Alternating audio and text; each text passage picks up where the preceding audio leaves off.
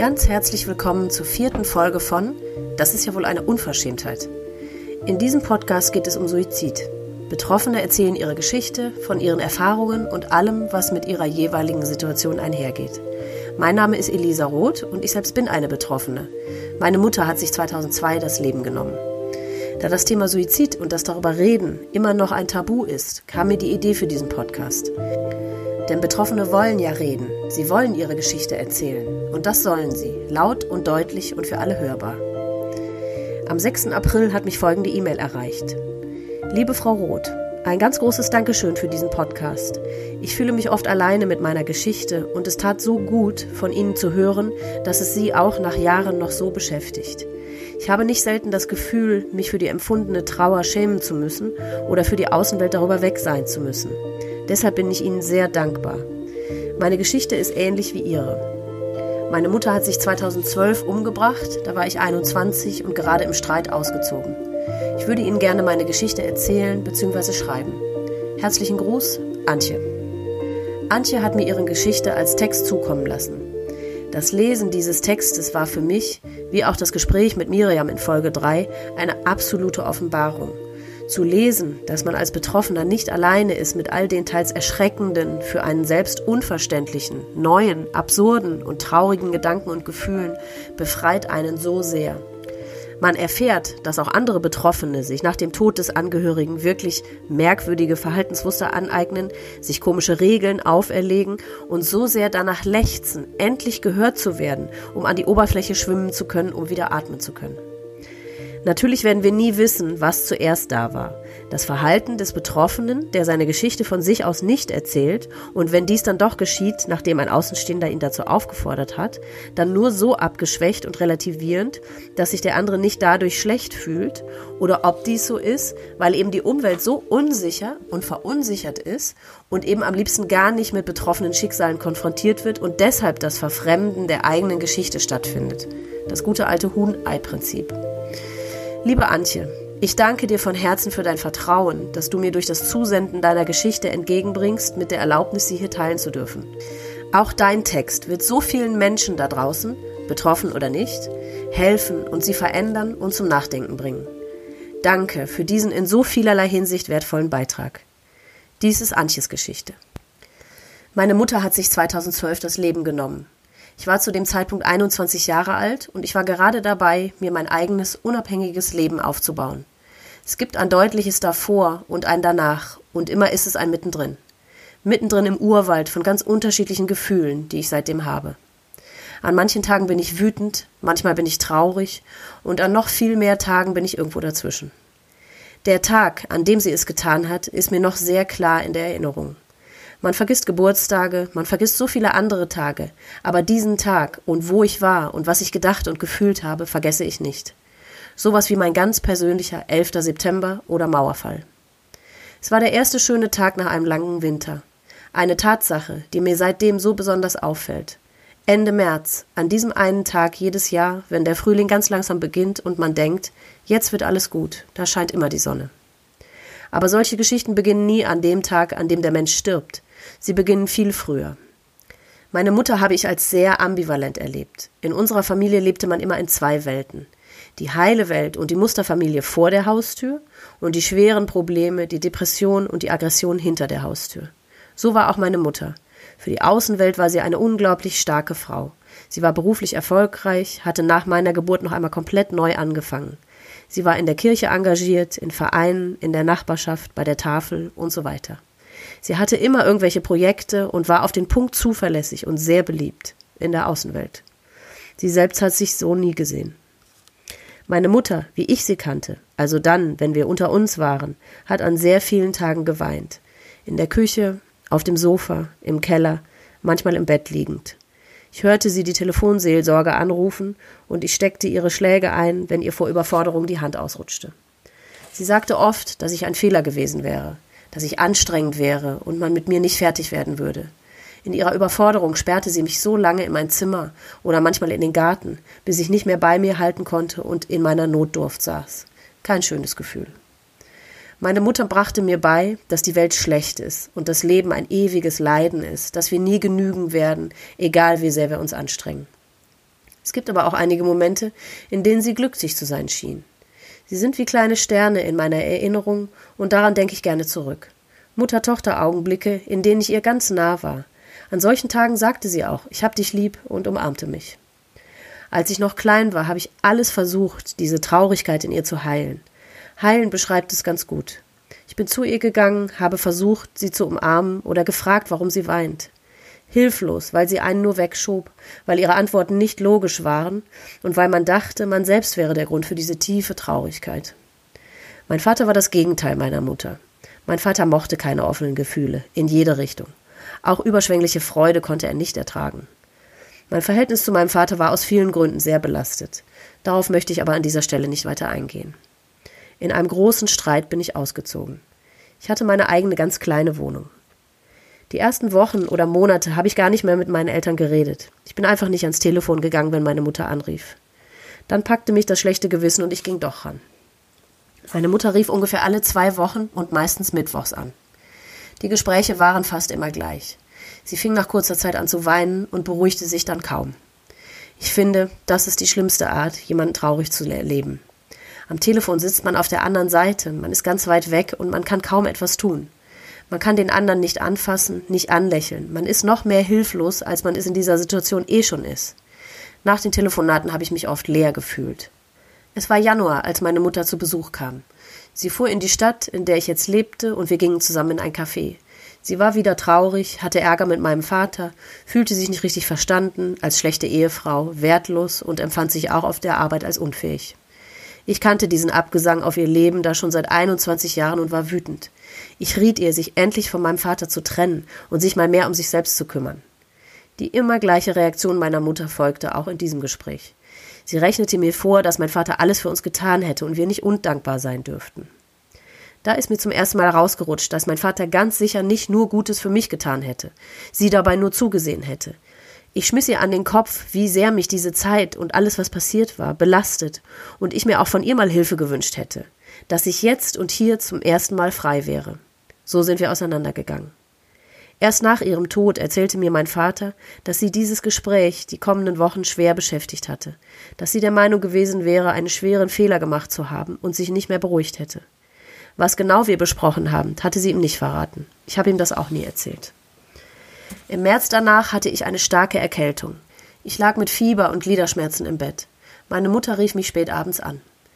Das Gespräch war wie die vielen anderen auch. Sie weinte wegen einer Kleinigkeit. Sie hatte irgendwelche Zettel falsch bedruckt und für sie war das ein Zeichen schweren Versagens, ihres ganz persönlichen Versagens. Das ist wohl das grundlegende Problem von Menschen mit Depressionen. Für die Außenwelt scheinen ihre Probleme winzig und lösbar und man möchte ihnen immer raten, guck mal, mach doch einfach dies und das und dann ist es schon wieder gut. In der Innenwelt von Depressiven ist es dann aber doch noch lange nicht gut und sie wollen nicht dies und das hören, sondern sie wollen ihrem Kummer in dem Gefühl, das sie haben, verstanden und angenommen werden. Ich hatte zu diesem Zeitpunkt schon zahlreiche Ratgeber für Angehörige gelesen. Wirklich verstehen tue ich das erst heute, wo ich selbst mit mir und meinen Gefühlen mal gekämpft habe. Zurück zu diesem Telefonat. Mir ging es wirklich nicht gut und ich sagte diesen einen Satz, das muss aber jetzt auch mal wieder gut werden, Mama. Ein blöder Satz. In jedem dieser Ratgeber stand, dass man sowas auf keinen Fall sagen darf. Ich habe es trotzdem getan und sofort bereut. Eine Chance, es zurückzunehmen, zu relativieren, gab es nicht. In dem Moment kam mein Vater nach Hause und sie legte deshalb auf. Am nächsten Morgen wurde ich wieder durch das Telefon geweckt. Ihre Arbeitskollegen riefen an, weil sie einen Termin verpasst hatte. Sie fragten, ob ich etwas gehört hätte oder ob sie bei mir wäre. Völlig abwegig. Meine Mutter verpasste nie einen Termin und meine Mutter war nie bei mir. Es mag seltsam klingen, aber in diesem Moment wusste ich genau, was jetzt passieren würde, und ich war vollkommen ruhig. Ich fühlte gar nichts. Ich zog mich an und setzte mich in mein Auto. Der Weg zu dem Ort, in dem ich aufgewachsen bin, dauerte circa 40 Minuten. Und wie gesagt, es war der erste Tag, an dem die Sonne schien nach einem langen Winter. So fühlte es sich jedenfalls an. Ich drehte das Radio laut auf. Im Radio lief Ironic von Alanis Morissette, ein Lied, das ich sehr mochte. Ich drehte es ganz laut auf und sang mit. In meinem Kopf war der Gedanke, dass ich diesen Moment noch einmal ganz doll genießen müsste, weil es der letzte glückliche Augenblick für eine ganz lange Zeit sein würde.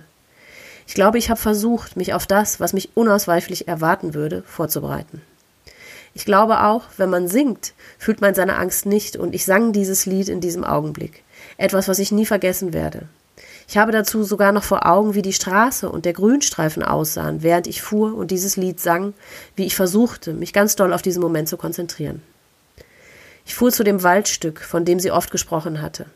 Da stand ein Turm, von dem sie gesagt hatte, sie springen würde, wenn sie es tun würde. Das hatte sie seit Jahren immer und immer wieder erzählt und dann immer angefügt, aber das mache ich ja nicht, weil, ich, weil sich das ja nicht gehört, weil es euch gibt, weil dies, weil das. Sie machte es einem damit unmöglich, ihr zu helfen, weil sie hatte ja kein Problem und sie würde das ja nicht tun. Auf dem Parkplatz vor dem Waldstück stand ihr Auto. Ich bin dann in den Wald gerannt. Hier endet meine Erinnerung. Ich habe noch Bruchstücke, die ich weiß. Ich weiß, dass ich gerannt sein muss. Ich muss geschrien haben. Und ich kann mich noch an die Atemlosigkeit erinnern.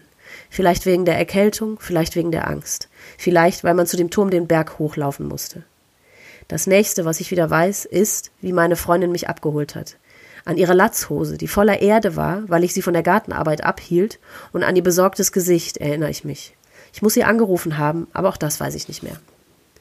Die Polizei hat mich nie dazu befragt. Ich hätte auch keine Auskünfte geben können.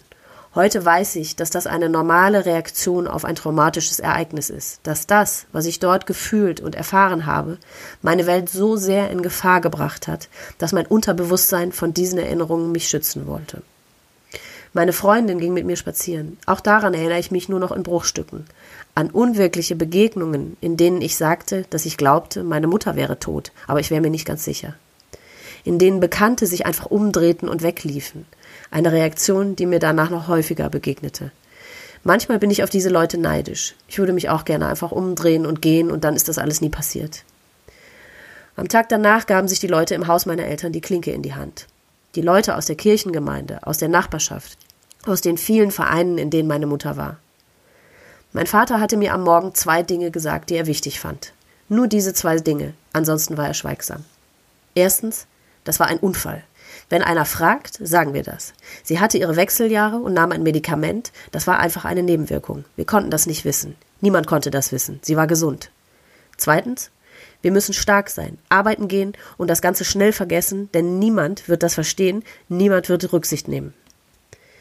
Die Leute kamen also, nahmen ein Getränk, hörten die Geschichte von dem Unfall, der Nebenwirkung und der Tragik des Moments und gingen wieder. Es war furchtbar. Das ganze Haus war voll, es war laut und anstrengend. Viele von den Menschen kannte ich gar nicht und keiner fragte, wie es wirklich war oder wie es mir ging. Ein Mann sagte sowas wie, dann konnte sie sich endlich mal fallen lassen. Das macht mich noch heute wütend. Ja, sie konnte sich fallen lassen und wahrscheinlich war es genau das, was sie sich nach all den Jahren der Unterdrückung, des Hastens und des Aufrechterhaltens dieser perfekten Fassade, Fassade gewünscht hat. Aber es klingt so niedlich, so als wäre es okay, sich einfach fallen zu lassen und damit dem Stress zu entweichen. Eine Kleinigkeit, ein gelungener Ausweg. Es verschweigt, dass sie dabei gestorben ist, sie nicht eben ein Nickerchen nebenan macht. Es spricht mir ab, traurig sein zu dürfen, denn was ist schon dabei, wenn sich einer mal fallen lässt? Vielleicht ist es egoistisch, aber ich finde es schlimm. Schlimm für sie, aber auch schlimm für mich. Ich bin sicher, dass es noch ein anderes Leben für sie gegeben hätte. Ein freies, eins, in dem sie hätte sein dürfen, wie sie war. Schwach, emotional und vielleicht aber auch glücklich. Solange sie das nie hat ausprobieren dürfen, ist es nicht an der Zeit gewesen, sich fallen zu lassen. Ein anderer Herr fuhr am selben Tag noch selbst zu diesem Turm und berichtete später, er wäre überzeugt, sie wäre dort nur gestolpert. Nach den vielen Menschen kam der Termin beim Bestatter. Die ganze Familie war dabei. Der Bestatter sagte, dass wir alle Fragen zum Tod meiner Mutter stellen sollten, die wir so hatten, weil es sonst vielleicht nie mehr Gelegenheit dazu gäbe. Ich fragte alles, was mir einfiel. Seine Antwort war nur Es ist gut, dass Sie diese Fragen stellen. Dann ging er zu einem anderen Thema über und zeigte uns Schmuck, den man mit dem Fingerabdruck meiner Mutter machen könnte. In der Situation wusste ich nicht, ob man sowas annehmen muss. Weiß man, ob man das später bereut, es nicht genommen zu haben? Ein Fingerabdruck in Gold für 100 Euro. Greifen Sie jetzt zu, sonst ist es zu spät? Ich habe außer einem Passbild und Ihren Handschuhen nichts behalten. Ich sollte alles schnell entscheiden. In einer halben Stunde musste ich mich für die komplette Grabgestaltung samt Stein entscheiden. In gefühlt zehn Minuten sollte ich entscheiden, welcher Text soll in die Trauerrede, in die Anzeige, wer wird eingeladen, was wird danach wo gegessen. Wie eine Maschine wurde alles abgearbeitet. Mein Vater wollte alles schnell erledigt wissen. Zumindest schien es mir so, und wir rannten durch alles, was es so zu organisieren gab. Der Pastor verweigerte den Gottesdienst zu halten. Selbstmord ist Sünde. Er wollte nur teilnehmen und für meine Mutter still beten. Es kam ein Pastor aus einer anderen Stadt. Die Kirche war voll und ich sollte einen Text vortragen. Das war wirklich schwer, vor so vielen Leuten, die mir fremd waren, mit fester Stimme Worte an meine Mutter zu richten und das für alle gut zu machen, war unfassbarer Druck. Ich fühlte mich auf dem Weg zum Grab angeschaut und beobachtet, und ich habe mich nicht getraut zu weinen. Ich hatte bei dem Bestatter auch noch gefragt, was man denn tun soll, wie man eigentlich richtig trauert. Vielleicht eine blöde Frage, aber ich hatte das Gefühl, mit dieser Aufgabe alleine nicht fertig zu werden. Diese Frage ging ebenfalls unter. Ich hatte den Eindruck, die einzige Schwache zu sein, die Hilfe braucht. Am Tag nach der Beerdigung stand mein Vater mit einem Brief im Flur vor mir. Den hatte er zuvor von der Polizei bekommen. Ich wusste nicht, dass es einen gab. Ich hatte nach allem, was vorher passiert war, wirklich Angst und ich wollte ihn gar nicht lesen. Mein Vater hat ihn dann, noch im Flur stehend, laut vorgelesen. Er war ganz kurz. Zu jedem von uns standen da ein paar Worte. Wenige Sätze. Zu mir stand dort Liebe Antje, mach's einfach besser als ich. Ich wünschte, sie hätte nichts geschrieben. Diese Worte haben mich mit der vollen Breitseite getroffen. Es ist so viel und so wenig in diesem Satz. Es ist Vorwurf, Aufforderung und Schuld. Wenn ich es in einem Bild beschreiben müsste, fühlt es sich an wie ein viel zu großer Rucksack. Du bemühst dich, ihn zu tragen, aber musst nach vorne gebeugt laufen und gehst unter ihm irgendwann in die Knie. Vor allem war dieser Satz der Auftakt für eine Reihe von Anschuldigungen. So wurde von Verwandten über mich gesagt, Sie war halt immer ein schwieriges Kind. Sie hat ihre Mutter krank gemacht mit ihrer Art. Sie sollte sich dann jetzt wenigstens ordentlich um ihren Vater kümmern und so weiter. Man fand auf dem Schreibtisch meiner Mutter ein Buch über Depressionen. Das Buch gehörte mir und sie muss es aus meinem ehemaligen Zimmer genommen haben. Mein Name stand in dem Buch und ich musste Fragen dazu beantworten. Warum hatte ich dieses Buch und ob ich glaubte, meine Mutter hätte das verletzt? Ich habe mir in dieser Situation jedes Gefühl verboten. Ich fuhr zurück in meine Wohnung und fing an zu arbeiten. Ich machte unzählige Überstunden, war die erste im Büro und die letzte, die ging. Am Wochenende machte ich ein Abendstudium, engagierte mich ehrenamtlich und gönnte mir keine Pause. Ich dachte über nichts nach und ich fühlte nichts. Rückblickend lebte ich in dieser Zeit genauso rastlos wie meine Mutter. Ich nahm ganz stark ab. Dafür und für die nicht vorhandene Trauer bekam ich viele Komplimente. Toll, wie du das wegsteckst. Du bist so stark. Die Wahrheit ist, dass ich gar nichts weggesteckt hatte, dass ich meine Schuld versuchte, in Fleiß abzuarbeiten und meine Gefühle mit Arbeit betäubte. Das Gefühl von Hunger, das mich ausfüllte und jeden Gedanken übertönte. Irgendwann bin ich nach Feierabend auf das Dach des Bürogebäudes gestiegen. Ich stand da oben, war einfach nur leer und ruhig und dachte auch darüber nach, ob das der Moment ist, in dem man sich fallen lässt, um aus dem Hamsterrad zu fallen, um das Leiden zu beenden. Ich war an dem Abend zum Essen mit einer Freundin verabredet und zum Glück entschied ich mich, dort doch hinzufahren. Ich kam viel zu spät und war den ganzen Abend nicht bei der Sache. Sie hat mich dann gebeten, bei ihr zu übernachten. Ich hatte nicht gesagt, was mit mir ist. Ich hatte nicht geweint und keine Andeutungen gemacht. Dennoch hatte sie gehört, was ich nicht gesagt habe, und dafür bin ich ihr unglaublich dankbar. Sie fuhr unter einem Vorwand mit mir in ein Krankenhaus. Da musste ich dann bleiben. Nach drei Monaten konnte ich gehen. Ich habe in dieser Zeit gelernt, dass ich eine Traumafolgestörung habe, dass das, was ich als Kind erlebt hatte, in vielerlei Hinsicht nicht in Ordnung war, dass ich keine Schuld habe und dass wir alle nicht immer funktionieren oder stark sein müssen, dass jedes Gefühl richtig ist und seinen Raum braucht. Ich bin kurze Zeit später weit weggezogen und habe den Kontakt zu meiner Familie und dem Umfeld abgebrochen bin noch heute in Therapie, weil ich noch unter Dissoziationen, also Momenten, in denen der Stress zu groß wird und ich Dinge tue, an die ich mich später nicht mehr erinnere, sowie Flashbacks, also kurze Bilder oder Gefühle, die plötzlich aus der Erinnerung hochkommen, leide. Ich habe gelernt, das zu akzeptieren, weil mein Unterbewusstsein mich schützen will. Ich stelle mir das so vor, als wäre meine Seele wie ein guter Freund, der dir im Kino an den schlimmen Stellen die Augen zuhält und sagt, schau weg. Ich finde es noch heute schwierig. Man mag sagen, es ist Jahre her. Es ist nicht meine Schuld und man mag sagen, ich hätte ja alles und mir ginge es gut. Ich habe einen Job, von dem ich gut leben kann und Freunde, die für mich da sind. Ich habe einen Freund und noch so viel Leben vor mir. Das ist das, was die Außenwelt sieht. Fakt ist aber auch, dass es unglaublich schwer ist, sich mit vielen konfrontiert zu sehen, die sagen, dass ich ein schwieriges Kind war, dass aber niemand, der Teil dieser Geschichte war, sagt, dass es auch für mich nicht leicht war, dass Schuld nicht nur eine Frage von Recht und Unrecht oder Paragraphen ist und ich hätte Dinge tun oder lassen können und ich nichts an dem, wie es gelaufen ist, je werde ändern können. Dass alles das ein tägliches Neubeurteilen für mich ist und zu einem Gefühl wird, das tief in mir sitzt und mir manchmal die Luft nimmt. Ich bringe in jede Freundschaft, in jede Beziehung eine Hypothek mit. Es gibt immer irgendwann die Frage nach meinen Eltern. immer gibt es dann den Punkt, an dem ich mir entscheiden muss, zu lügen oder zu erzählen, was war. Ich habe dann oft das Gefühl, es so erzählen zu müssen, als wäre das alles gar nicht schlimm.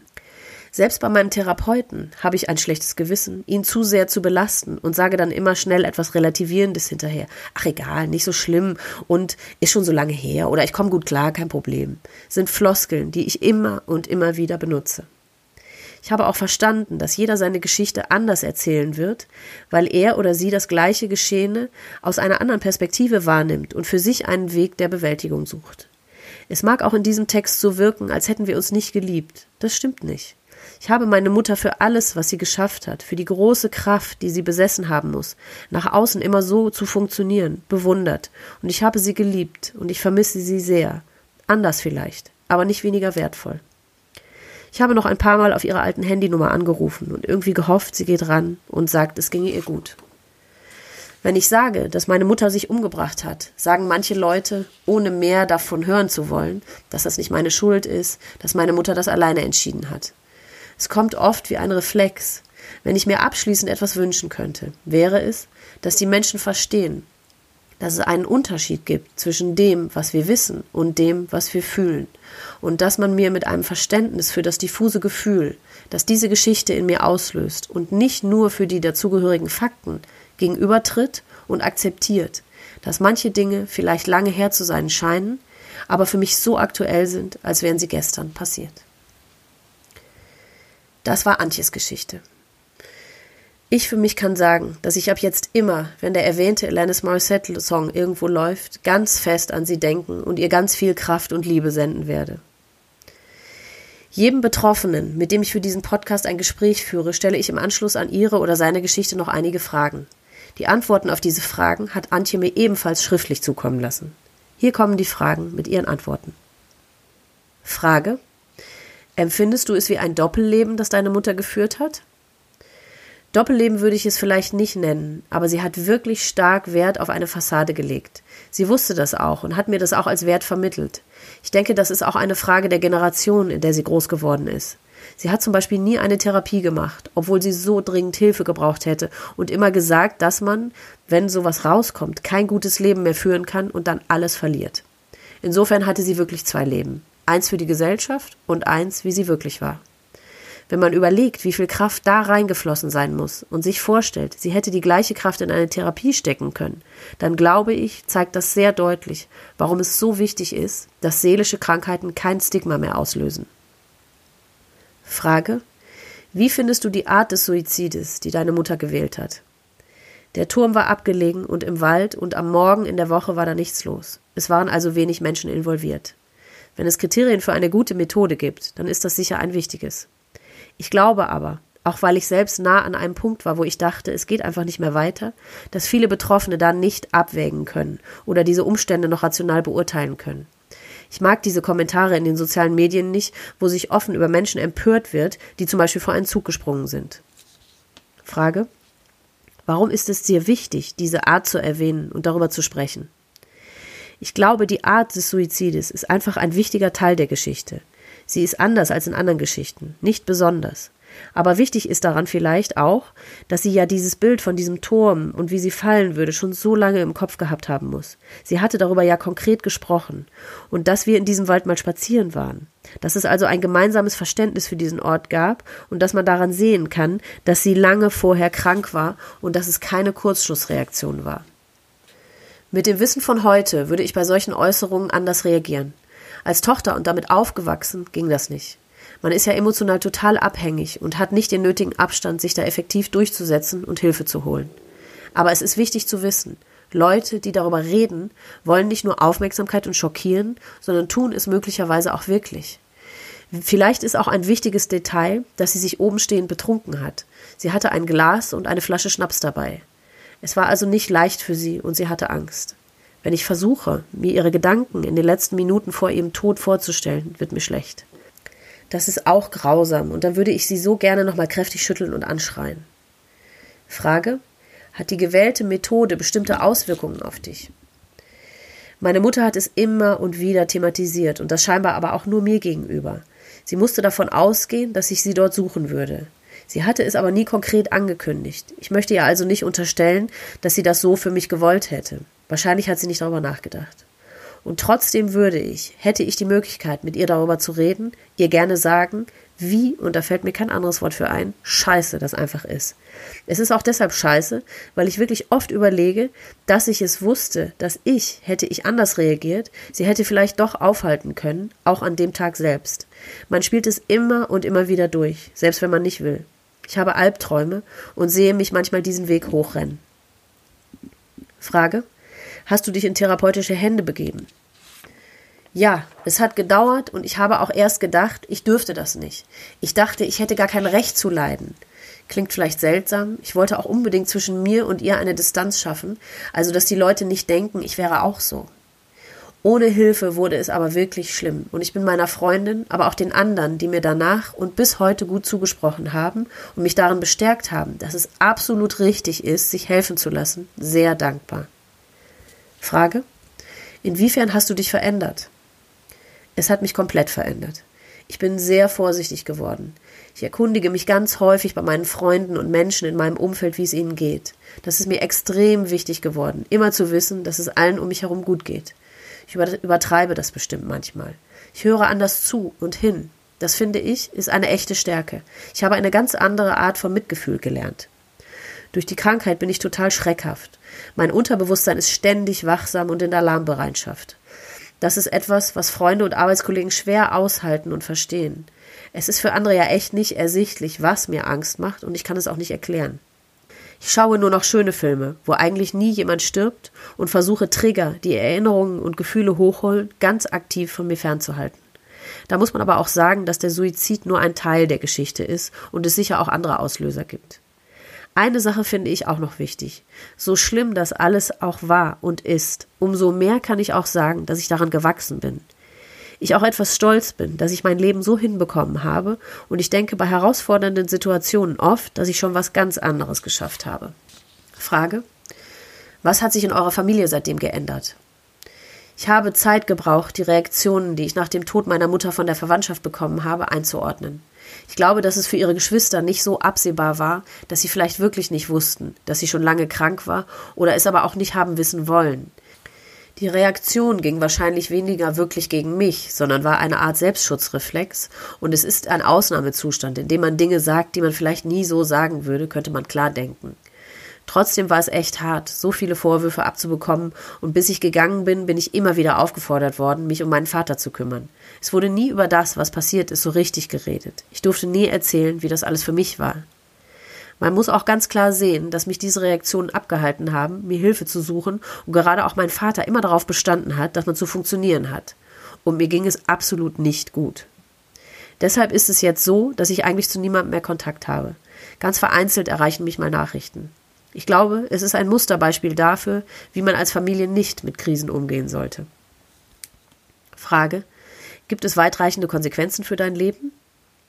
Ich glaube, viele sind schon deutlich geworden. Die Traumastörung hat natürlich Einfluss auf mein Leben und meine Beziehungen. Daran sind auch Beziehungen und Freundschaften gescheitert. Ich sehe auch, wie mein Partner manchmal darunter leidet. Ich glaube, als Partner möchte man gerne mehr helfen können oder auch beschützen können. Und wenn er mich manchmal sieht, wie ich mich erschrecke und dann keine Luft bekomme, wie ich Panik kriege oder nachts aufwache, dann ist das schwer auszuhalten. Ich weiß das und ich weiß, dass es ein riesiges Geschenk ist, jemanden zu haben, der mich genau so liebt. Ich verliere leider auch manchmal den Kontakt zu mir selbst. Ich merke wirklich spät, wenn etwas mir eigentlich nicht gut tut und denke auch oft, ich schulde der Welt noch etwas mehr an Fleiß oder ich muss mehr aushalten. Ich quäle mich wirklich noch oft mit einem Gefühl von tiefer Schuld, auch wenn ich genau weiß, das ist Quatsch. Aber an Feiertagen zum Beispiel, wenn alle bei ihren Familien sind, dann ist es so, als zeigt dir das Leben, guck, das ist deine Strafe.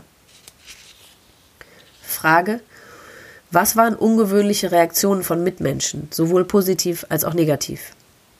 Ein paar ungewöhnliche Reaktionen habe ich ja beschrieben. Man merkt, dass das Thema den Menschen doll unangenehm ist und es, sobald es zur Sprache kommt, hektische Reaktionen gibt, die oft echt unüberlegt und dann auch unangebracht sind. Eine Reaktion erlebe ich noch heute hin und wieder und mittlerweile kann ich sogar darüber lachen. Leute sagen gerne, wenigstens ist es ja eigentlich normal, dass die Eltern vor den Kindern sterben. Und, weißt du, du musst dich dann wenigstens im Alter nicht mehr um deine Eltern kümmern. Das ist auch nicht schön. Ich denke, man muss es einfach so sehen, dass die Leute auch hilflos sind und dann irgendwann Versöhnliches sagen wollen. Man muss es mit Humor nehmen. Und eine Sache möchte ich auch noch erzählen, weil ich das wirklich extrem fand. Ganz kurz nachdem es passiert war, also noch am selben Tag, stand es bereits auf der Seite des Stadtanzeigers und wurde über Facebook geteilt. Niemand kann sich vorstellen, wie sich sowas anfühlt. Blöde Kommentare von Menschen, die sie nur entfernt oder gar nicht kannten. Das ist eine wirklich große Unverschämtheit. Ich habe für vieles Verständnis, aber dafür ganz sicher nicht. Frage. Was hätte dir am besten geholfen? Eine Freundin hat es mal ganz schön auf den Punkt gebracht. Man braucht kein Mitleid, aber Mitgefühl. Niemand muss einem sagen, dass das jetzt ganz schlimm ist und es braucht auch echt niemanden, der daherkommt und sagt, das ist nicht deine Schuld. Es einfach pauschal zu jemandem zu sagen, löst nicht aus, dass diese Person das auch so empfindet. Natürlich ist es nett, das unter anderem zu sagen, aber wenn damit das Gespräch beendet ist, und man nicht mal nach den Hintergründen gefragt hat, hat es bei mir oft das Gegenteil bewirkt und ich habe mich noch schlechter gefühlt. Ich glaube, wichtig für Außenstehende ist zu wissen, dass es in diesem Fall keine, man nennt das Selbstreferenz gibt. Also die allermeisten Außenstehenden haben nie etwas Vergleichbares erlebt oder gefühlt. Es gibt also kein, was würde mir helfen? Es ist nicht das gleiche Gefühl wie bei einem natürlichen Tod. Oder häufig habe ich in der Zeit danach den Vergleich mit Liebeskummer gehört. Das ist es einfach nicht. Was mir am allermeisten geholfen hätte, wären Menschen gewesen, die einfach da gewesen wären, die gar nicht groß Fragen gestellt hätten, sondern einfach vielleicht sogar mal schweigend mit mir in der Sonne gesessen hätten. Ganz wichtig auch, dass viele natürlich gesagt haben, ruf jederzeit an. Ich habe nie jemanden angerufen und ich glaube, das tun die, Men die meisten in dieser Situation nicht. Es ist so wichtig, dass die Menschen auch ohne Aufforderung mal einfach kommen und schauen, wie es einem geht. Man kann als Betroffener nicht darum bitten. Und ich hätte wirklich Menschen gebraucht, die mich sofort darin bestärkt hätten, dass ich Hilfe brauche. Einen Psychiater oder einen Aufenthalt im Krankenhaus, die mich direkt eingepackt und dahin gefahren hätten, denn ich war absolut nicht in der Lage, das selbst zu tun. Frage. Was hat dir geholfen? Es gab einen Menschen, der das wahrscheinlich nicht mal mehr weiß, mir aber wirklich geholfen hat. Er hat mich nicht persönlich angesprochen und wir waren damals zwar bekannt, aber nicht befreundet. Er hat mir eine Mail geschrieben und von sich erzählt und dass er sich vorstellen kann, dass diese Zeit etwas mit mir macht. Nicht viele Fragen, mehr ein Ich weiß, es ist hart, aber du schaffst es ganz sicher. Er hatte eine ganz andere Geschichte, aber dadurch, dass er diese mit mir geteilt hat, konnte ich auch schreiben, was mit mir ist. Er hat mir immer zurückgeschrieben und das hat mich wirklich an manchen Tagen echt durch diese Zeit getragen. Ich war ansonsten wirklich manchmal extrem alleine. Nicht, weil mir niemand hätte helfen wollen, aber weil viele darauf gewartet haben, dass ich mich melde und sage, was ich brauche, und das konnte ich einfach nicht und hätte mich das zu der Zeit auch nicht getraut. Frage. Was würdest du mit dem Wissen von heute anders machen? Da würde ich vor allem, bevor es passiert ist, anfangen und versuchen, nicht alleine mit dem Geschehenen zu bleiben, vielleicht meinen Lehrern oder irgendwem davon erzählen, um die Verantwortung nicht so alleine tragen zu müssen. Und ich würde mir sofort Hilfe suchen, weil das so wichtig ist. Vielleicht würde ich auch viel eher meine Sachen packen und gehen. Man muss sich nicht alles sagen und gefallen lassen. Frage. Was hat dich bewogen, mit mir zu sprechen? Ich habe den Podcast gehört und gedacht, ja, genau. Ich habe mich das erste Mal verstanden gefühlt, obwohl du ja nicht mit mir persönlich gesprochen hast. Und ich dachte auch erst, wow, wie mutig von dir. Und dann hast du gesagt, dass es ja eigentlich gar nicht mutig ist, weil es doch selbstverständlich sein sollte. Der Gedanke hat mich nicht losgelassen und die Frage, warum ich mich eigentlich für meine Geschichte schäme. Frage, was möchtest du den Leuten da draußen sagen? Auf jeden Fall danke fürs Zuhören und nicht wegschauen und dass ich mir wirklich von ganzem Herzen wünsche, dass es okay wird, mit diesen Geschichten offen umgehen zu können, dass man sich nicht schämen muss, darüber zu reden. Und ich auch nicht mehr das Gefühl haben muss, es wie eine Erwachsene reflektiert und aufgeklärt erzählen zu müssen. Also so, ich weiß, sie war krank und ich weiß, sie konnte nicht anders und ich weiß, es hat nichts mit mir zu tun und klar ist es lange her und eigentlich egal und so weiter, sondern auch über das ungeschminkte Gefühl erzählen darf, das sich nicht um Fakten schert, sondern einfach da ist. Auch ich danke euch sehr fürs Zuhören und euer Interesse und eure Anteilnahme. Ich wünsche euch alles Liebste, Beste und Schönste. Übrigens habe ich diese Formulierung von Wünschen von meiner Mutter übernommen, die diese genauso unter Briefe oder Geburtstagsgrüße oder ähnliches geschrieben hat. Passt gut auf euch auf und bleibt vor allem gesund. Bis zum nächsten Mal.